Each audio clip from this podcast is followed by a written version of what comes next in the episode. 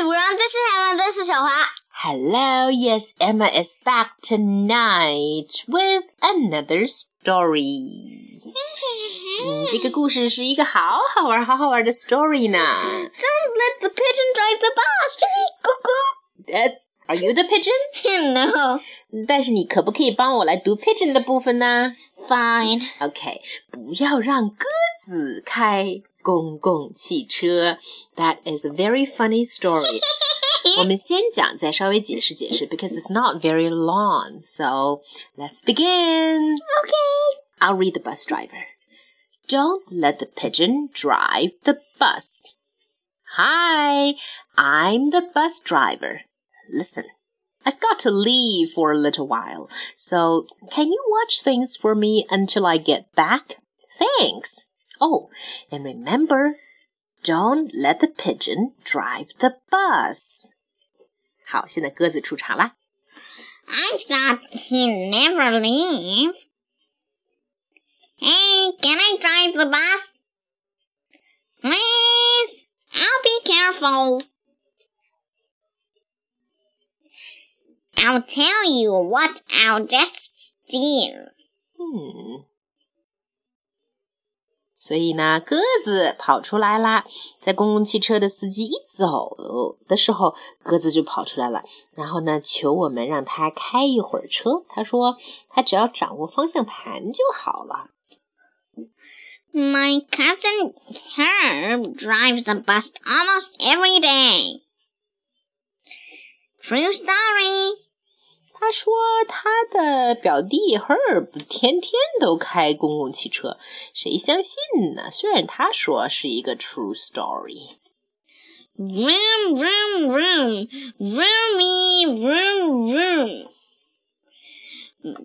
Pigeon at the wheel. 好嘛，他还学起开车时候的拉风的样子来了。No. I never get to do anything. 嗯，然后不让他开，他还怪不高兴的。Hey, I've got an idea. Let's play drive the bus. I'll go first. 一计不成，他又想出一个办法来。他想让我们跟他玩儿开公共汽车的游戏，然后还想自己先来，哈哈，立刻被看穿了。Come on, just once around the block. 嗯，开到街角上开一圈儿，那也不行。 I'll be your best friend. How about I give you five bucks? No fair. I'll bet your mom would let me. What's the big deal? It's just a bus. I have dreams, you know. Fine.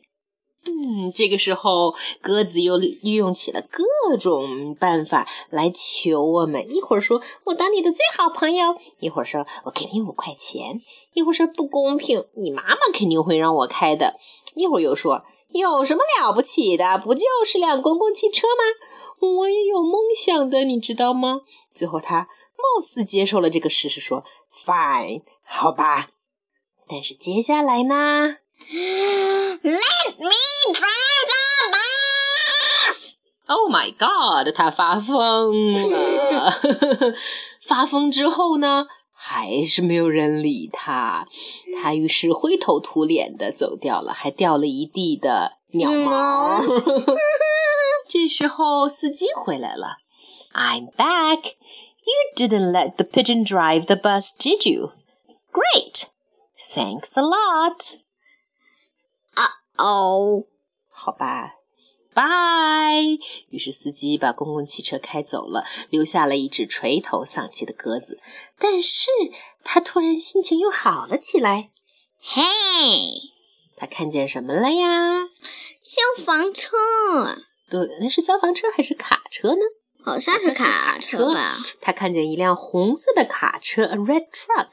于是他又闭上眼睛，开始做起梦来了。The end。为 Wait, let me ask you, Emma. Will you let the pigeon drive the bus? Yes. Yes. When?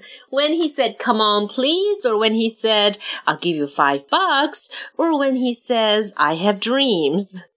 I have dreams. Okay, because everyone has dreams, right? And even a pigeon should be allowed to have dreams. I'll give him a toy bus so no one will be hurt. Nice. Or uh, and also a toy truck after that. Right? Right. So That's our thing. Goodbye. Goodbye.